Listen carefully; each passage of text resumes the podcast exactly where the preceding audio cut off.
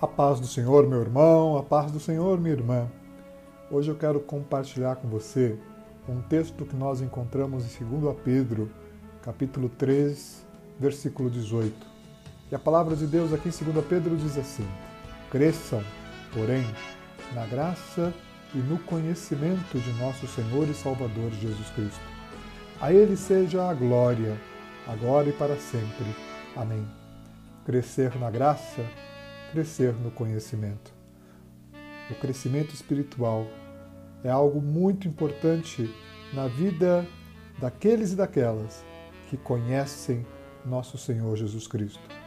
Conhecemos Jesus e crescemos em graça e conhecimento dele. Mas antes é necessário o aceitar pela fé, e entender que Jesus Cristo tem um plano, tem um projeto perfeito para minha vida e para a sua vida.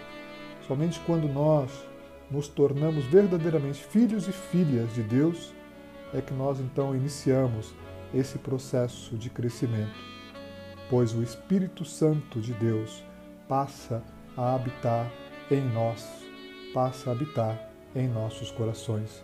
E como, e como ouvimos nesse último domingo, na palavra da pastora Laura Valentim, o Espírito da ressurreição habita em nós a partir do momento em que nós abrimos as portas das nossas vidas, do nosso coração, para que Jesus Cristo habite em nós.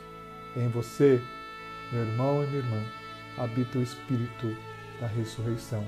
Portanto, vamos seguir este conselho, crescer na graça e no conhecimento do nosso Senhor Jesus Cristo.